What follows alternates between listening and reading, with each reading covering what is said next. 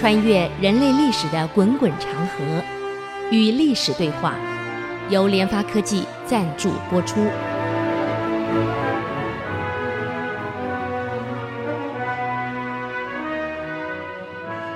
这里是 IC 之音竹科广播 FM 九七点五，您所收听的节目是《与历史对话》，我是刘灿良。啊、呃，上次我们谈到宋仁宗的问题啊。还有几个宰相的事儿，跟辽谈判的事。今天我们来谈另外一个主题。啊，各位大概都听过什么叫狸猫换太子？它就是发生在宋仁宗时代。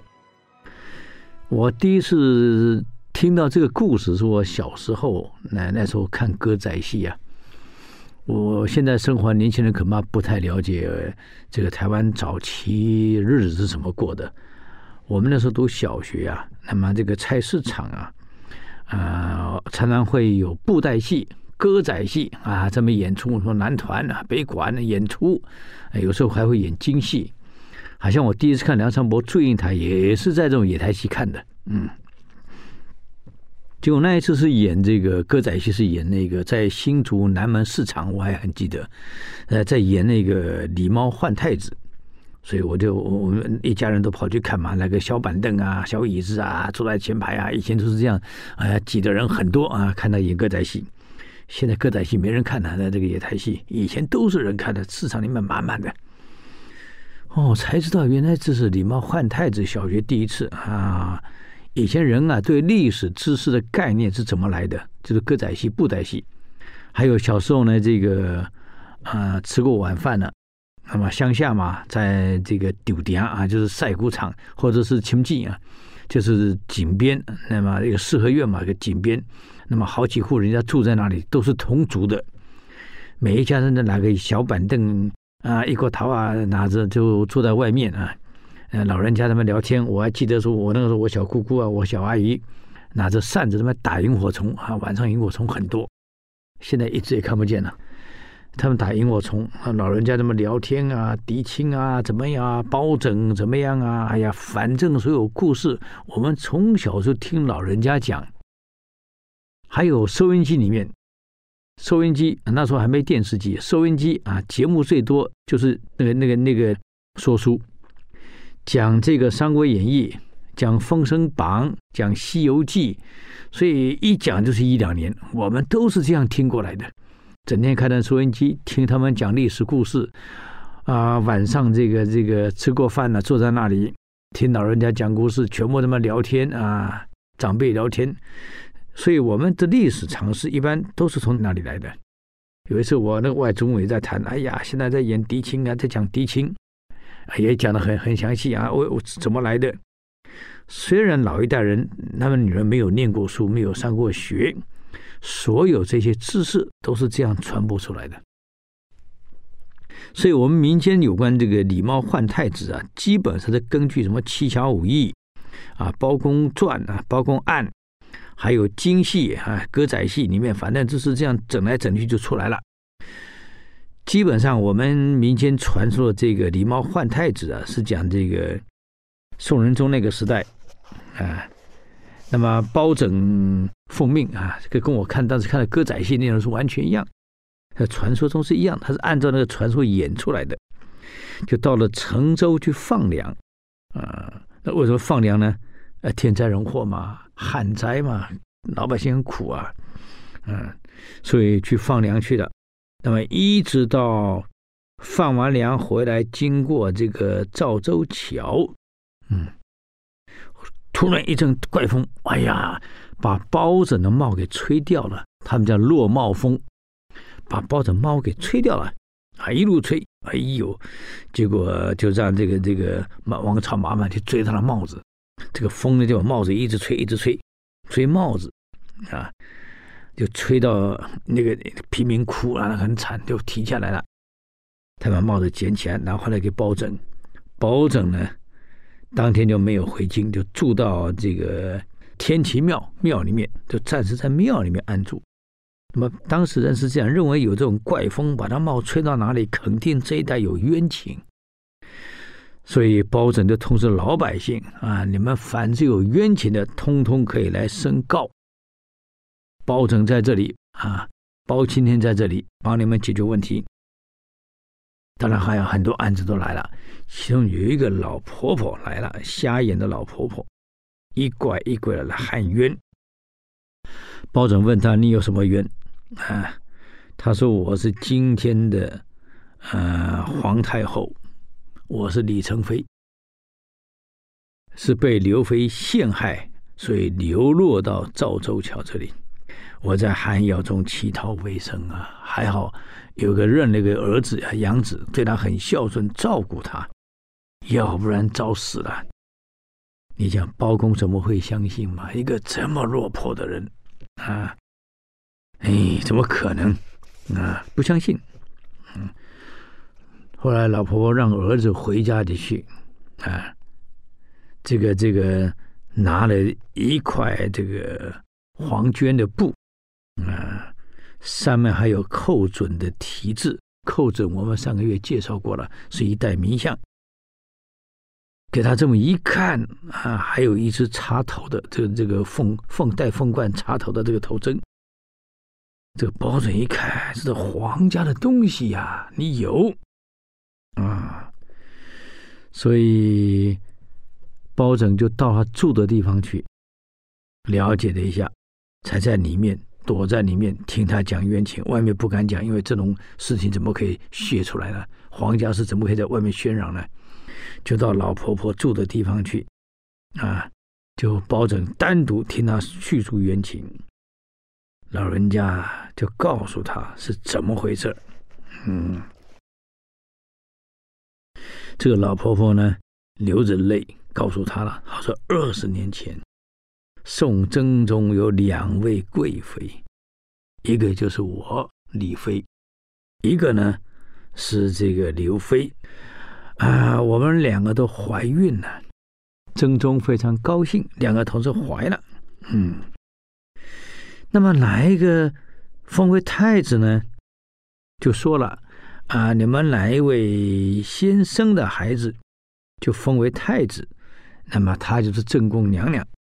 啊，看谁先生，结果没有想到李成飞先生了个孩子，而且是男的。啊，如果生女的，那就认了。居然是生个男的，嗯，这下刘飞受不了了。啊，他本来就很嫉妒李成飞，啊，现在你又生儿子又提早，我还没生，万一我生出来是个女的呢？那就认了。万一我生的是儿子呢？我怎么能让你的孩子当太子呢？而我却一无所有。所以他为了这个这个陷害李妃，啊，就命总管太监叫郭槐，两个密谋啊。郭槐一直是跟李妃很好，两个人呢这个同党，就拿了一只这个狸猫啊，把它皮剥光剥下来。光溜溜的，血淋淋的，在生产的那一天，其实生的那一天啊，刘妃就已经预知他可能会生男的，就跟郭槐商量了：如果生女的就算了，如果生男的，就利用这只那个那个血淋的狸猫把它换回来。啊，连太医都勾结了，你看，这是古代后宫的斗争有多厉害。那么果然生个男的，所以就把这个狸猫呢，你你看得很可怕，你皮剥掉，你看就是里面血淋淋一块肉，一整整只这样子，就拿着这个刚生下来的，把它跟太子交换了。换了以后呢，把把太子放在那个藤做的篮子里面，有当时一个宫女叫寇珠，叫他带到金水桥下去扔了，啊。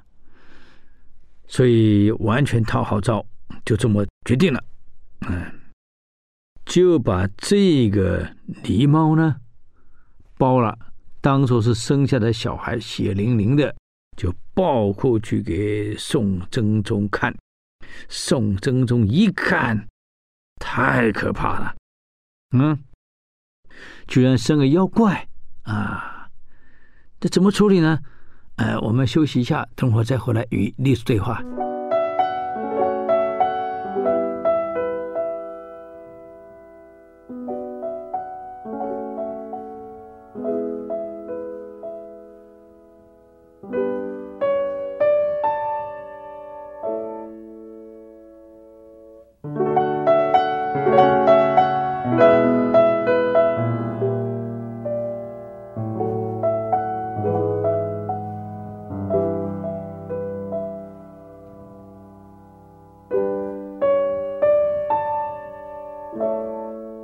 欢迎回来与历史对话，我是刘灿良。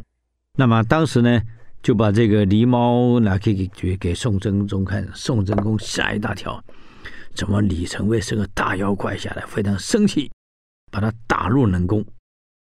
啊，那么扣住呢，这个孩子呢，怎么处理？就事上没有把他丢下去，偷偷转交给了八王爷。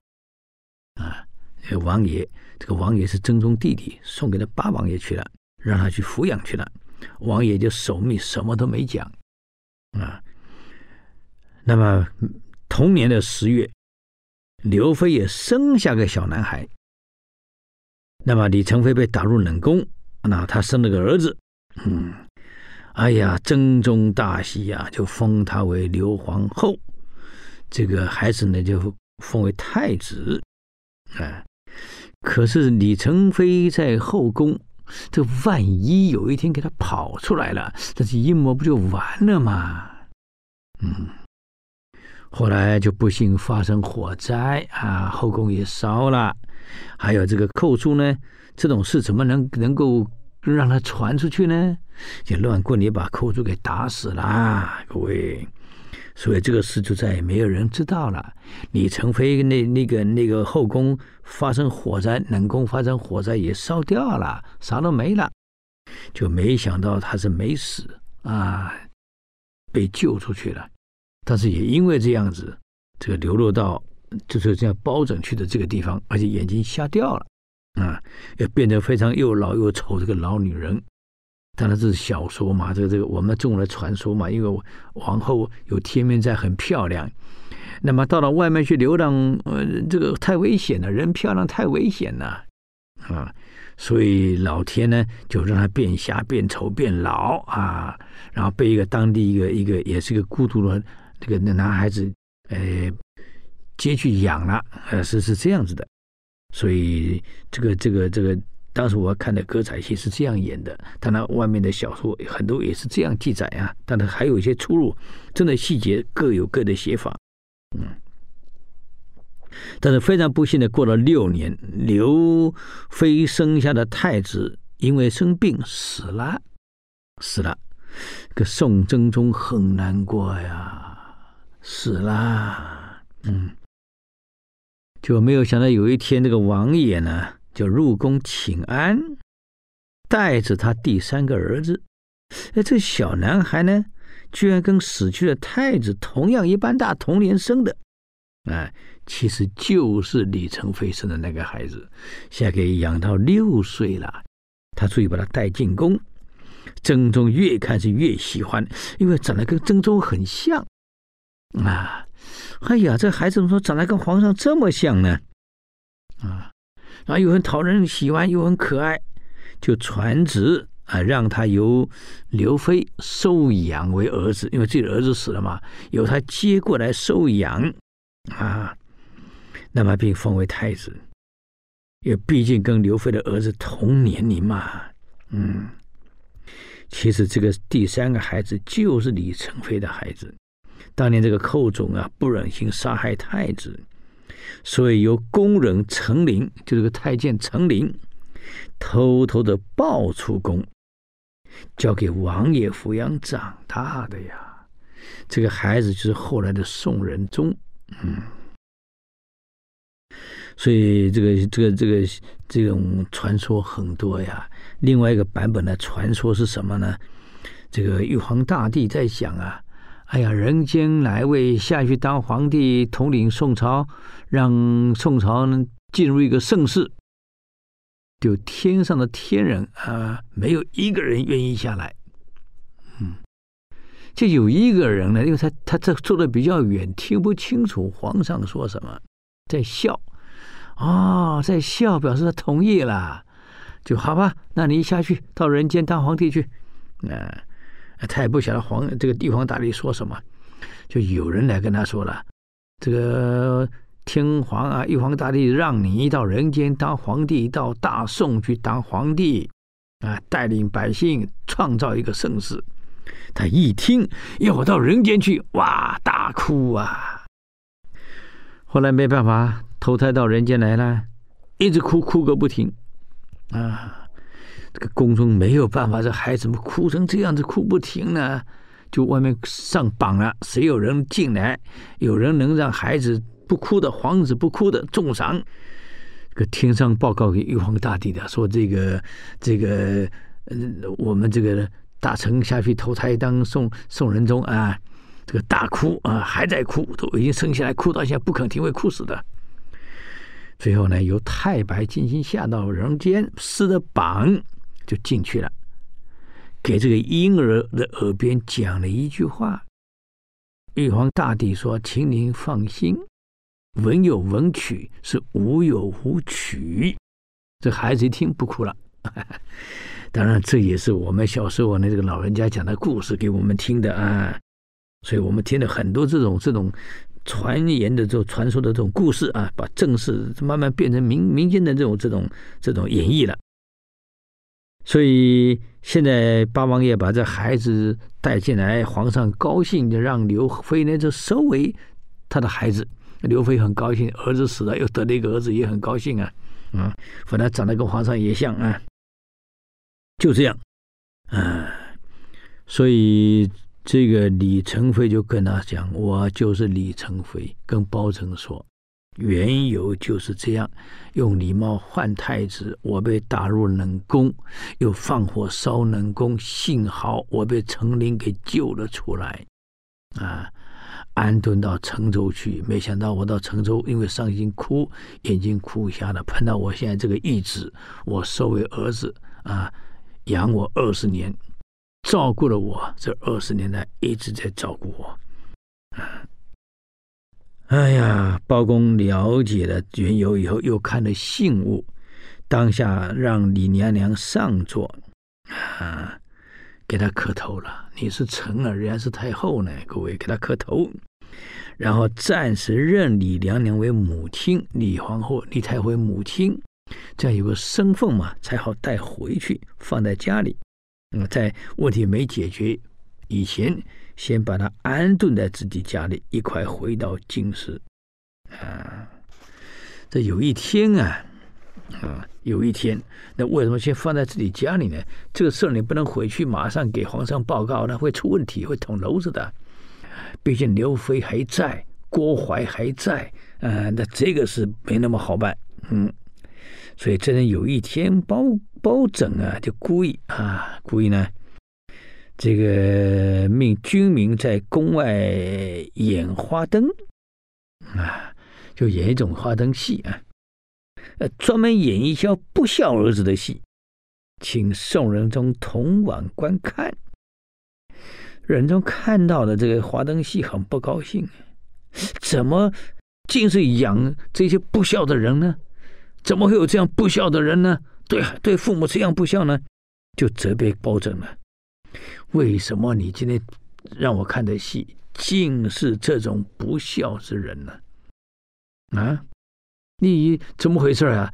难道就不能演一些忠义的事、忠孝的事、孝悌的故事，来鼓舞人心、鼓舞军心？就一定要演这种不孝的，让我们看得这么气愤？哎呀，包爱卿，你今天是怎么回事啊？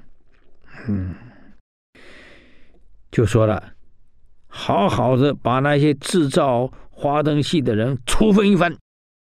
为什么编剧就不能编一些忠孝仁爱的戏啊？忠孝节义的戏、孝悌的戏，一定要演这种戏，好好处分那批人。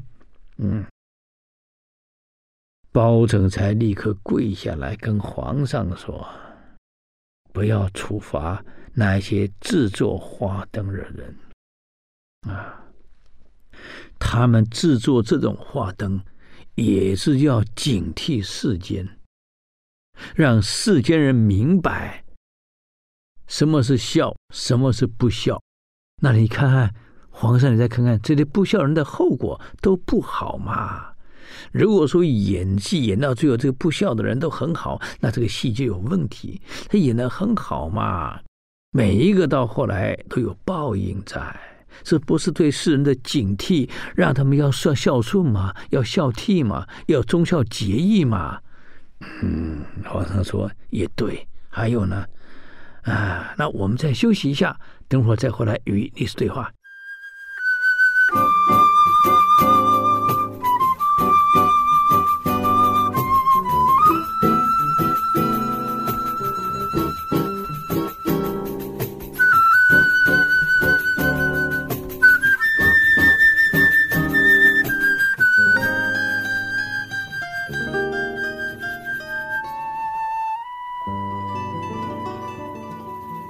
欢迎回来与历史对话，我是刘灿良。刚刚讲到这个，让皇上故意去看花灯，哎呀，这个戏演的都是一些不孝子的戏，皇上不是很高兴。当然，这个包拯给他解释，解释完以后，没想到包拯漏了一句话，嗯，故意留了一句话。不过皇上眼前就一个非常不孝的孩子在，你知道吗？嗯，宋仁宗很奇怪，眼前有个不孝的哪一位？呃，这个皇上，呃，其实您有没有考虑过，你本身也有这方面的问题？皇上一听，我在上面有什么问题？啊，我母亲刘皇后，我有待照顾的好好的，啊，我哪里不孝？嗯，包拯说：“皇上，你听说过还有一位李成飞吗？”嗯，我好像有耳闻过。啊，他不是因为呃有些问题在冷宫，后来不小心自己把房子给烧了，烧死了吗？哎，皇上，内容没有这么单纯。啊，你想知道事实吗？皇上好奇，那你告诉我怎么回事？包拯才很礼貌的、很委婉的，把李成飞怎么样被人家李猫换太子、被陷害，整个讲了一次。这个皇上听完后呢，当然不相信。皇上。您别不相信，我是有证据的。嗯，这皇上不但不信，很生气的掉头就回宫去了。嗯，一回宫呢，一个人静静的坐在后宫，想想想，这样把程龄找来，把那个老宫人程龄找来。嗯，程龄进来了。宋仁宗把门全关了，跟程琳说：“程琳，现在就你跟朕在这里。今天包拯跟我讲了一件事，有关李成飞的事，还告诉我李成飞还活着，也告诉我他的孩子就是我，就是朕。”这样，你把这个内幕让我知道一下，是不是真的这样？程琳一听，跪在地上大哭啊，嗯，才一五一十的讲出来，怎么样用李猫换太子，怎么样陷害李成妃，还把后宫李成飞冷宫给烧了，要把他烧死，还把知道这件事情的。这个寇叔给打死，用乱棍打死，我只能装疯卖傻活到现在啊！大哭啊！嗯，这个时候，宋仁宗相信呢、啊，而仁宗知道这件事情以后，要严办了，这个风声马上传到后宫去了，嗯，而且下令逮捕郭槐。郭槐被逮捕，刘后知道这事情了，在后宫自杀自尽了。啊，仁宗这时候才更相信这件事情。当然，郭槐后来也被杀了。啊，所以母子才团聚。那团聚是李成伟眼睛瞎了怎么办呢？啊，这个小说很有意思啊。这个皇上为了赎罪罪，跪在地上摆下香案。给上天呢这个祈祷，然后用舌头去舔母亲的眼睛，所以李成飞眼睛就亮了啊，他就好了啊。那么把这李成飞这个养大的这位孩子呢，哎，就变成哎皇上的哥哥了，因为年龄比皇上还大啊。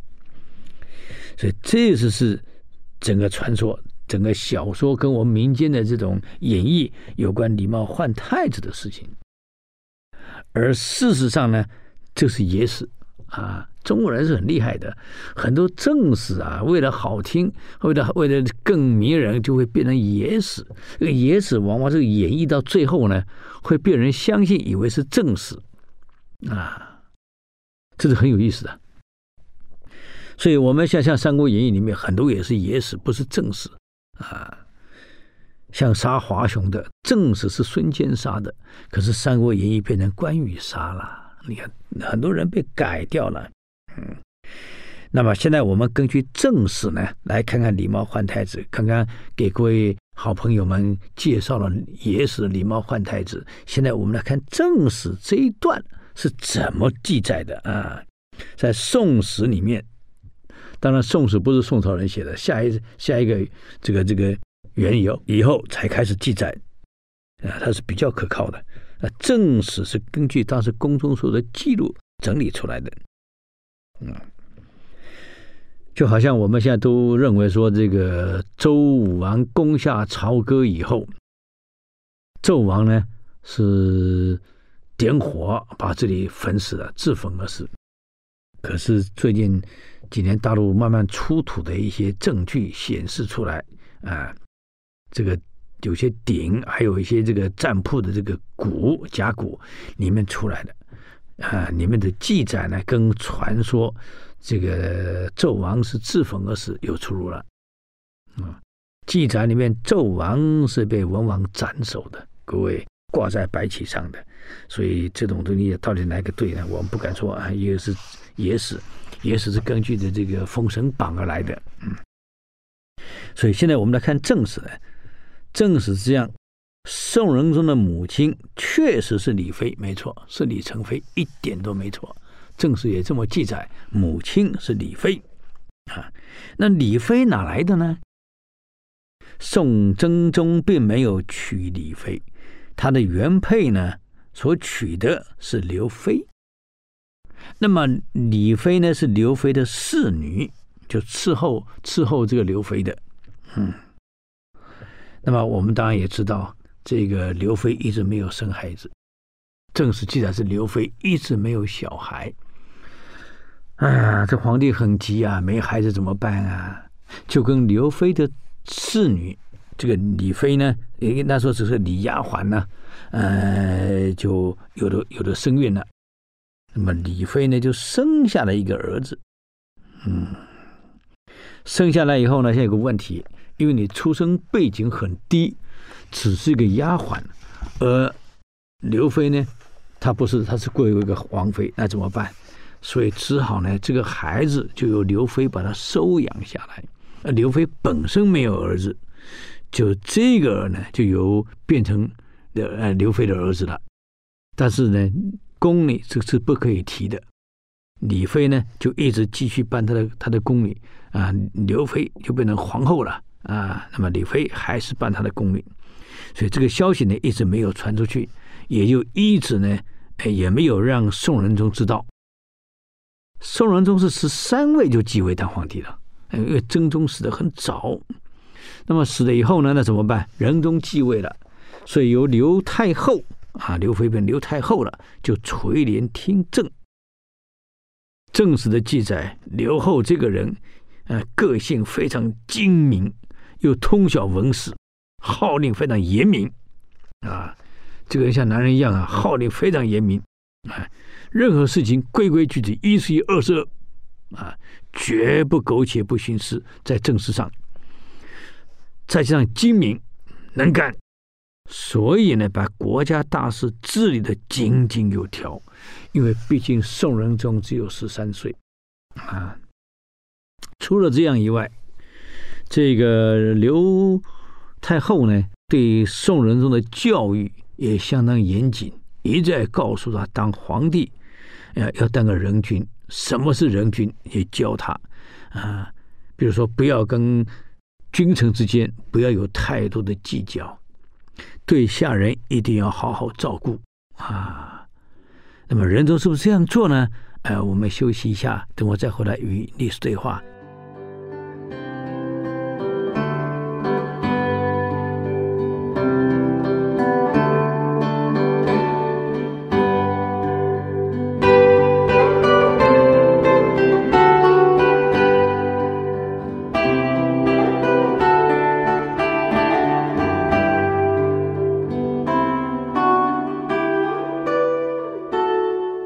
回来与历史对话，我是刘灿良。那么刚刚讲到这个宋仁宗，这刘太后对他教育非常严谨，有点像当后来的这个清朝的孝庄皇后怎么教育康熙，很像，是一条一条教他。所以仁宗就秉持这个教育，他可以说整个宋朝北宋呢最好的一个皇帝啊，最理性、最仁慈的一个皇帝啊。我们举个例子啊。他有一次吃饭的时候，咔嚓，一个一个大石块，饭里面有石头，这一咬，牙齿丢了一半，半块没了。在古代，饭里面吃到石头，我告诉你，让皇上这个龙牙掉了一大块，这个厨师会被斩首的呀。为什么在煮饭洗米的时候，石头没挑好啊？啊，可宋仁宗又咬到。那一刹那很痛苦，咔嚓一下子咬手一半没有了，整个牙齿麻掉了。这个马上侍后官忙站起来要办这个处事了。仁宗说不要了，我不过就咬掉半个牙齿而已嘛。这种石头这么小，洗米的人未必能看得见，他们也够辛苦了，不要去追究，不要去追究。你看这样的皇帝，他不去追究，嗯。有一次开完会呢，主持国家的的重要会议，完了以后回来呢，一回来第一件事就要水喝，喝了一大堆的水，因为男的他讲了很多话，那奇怪了，皇上你怎么回事呢？回来就喝水，讲那么多话喝水，难道会场没有水吗？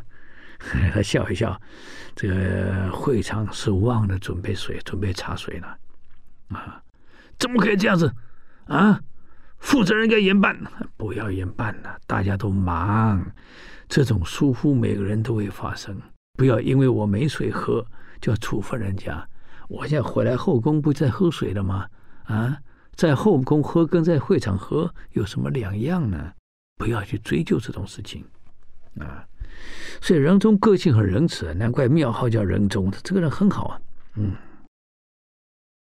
所以在刘太后的这种辅佐之下，十三岁的皇帝做得非常的好啊。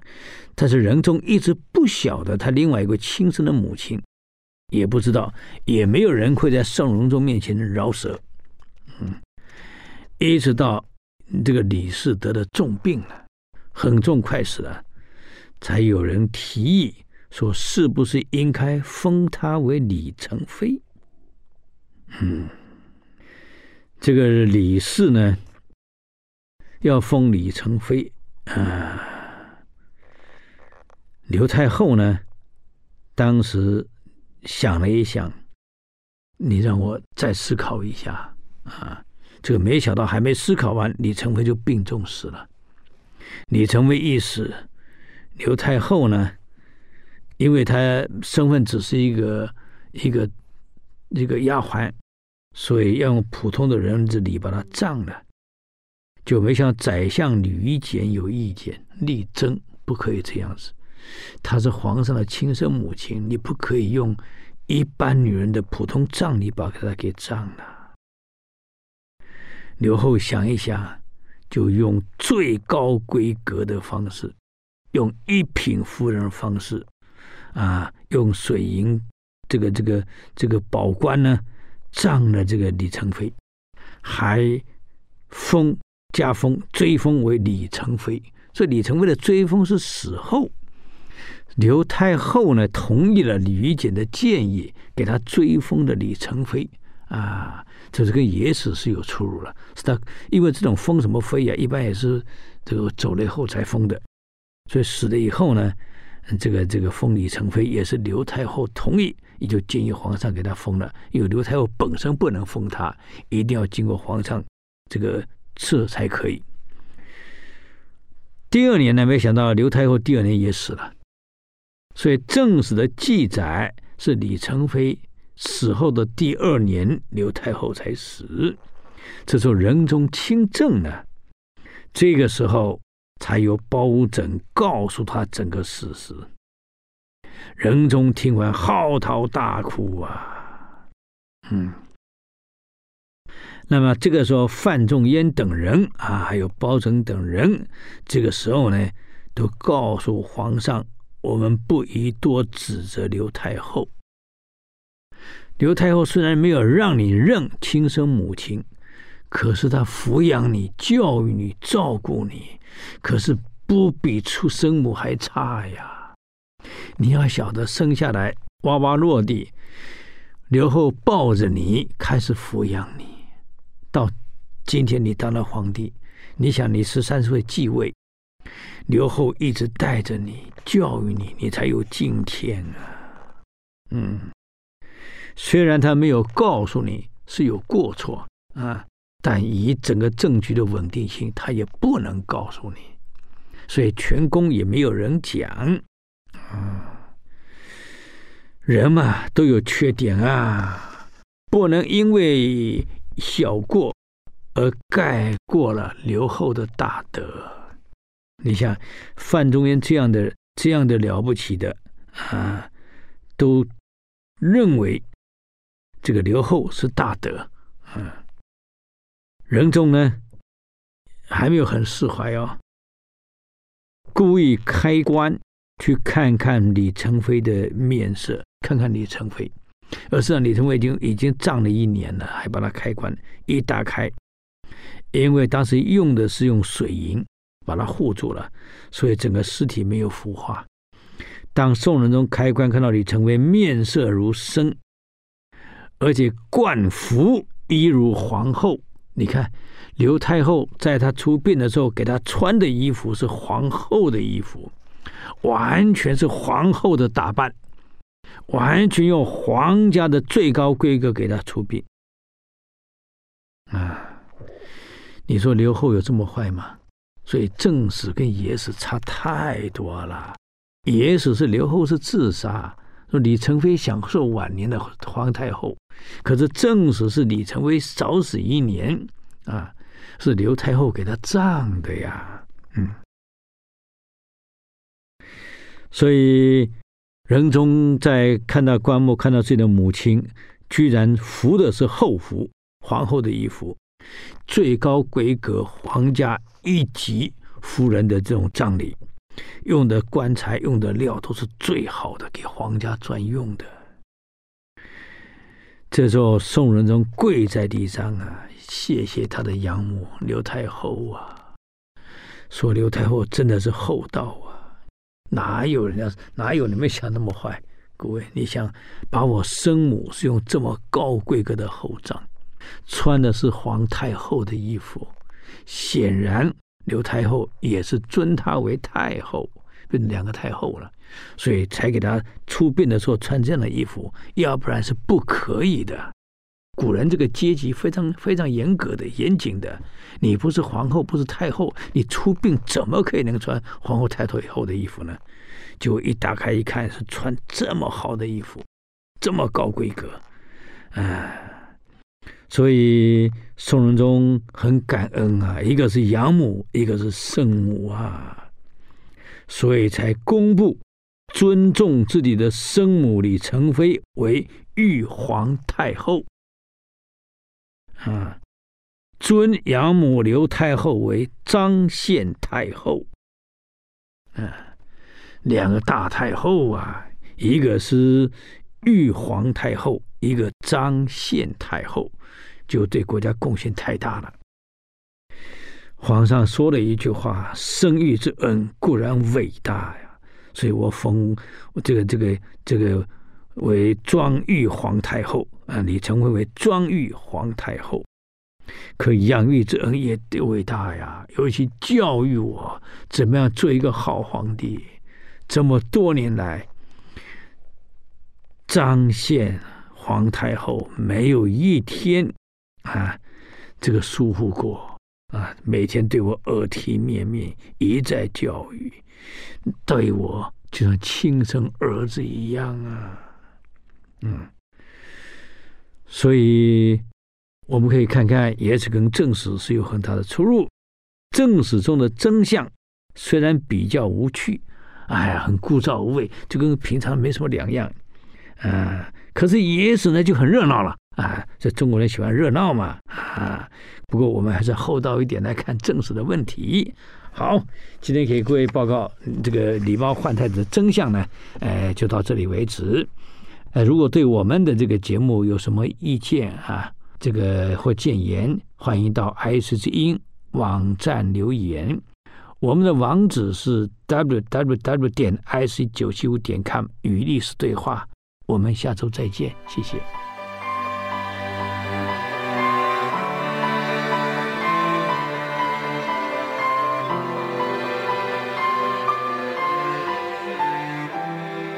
以上节目由联发科技赞助播出，联发科技邀请您同游历史长河，发现感动。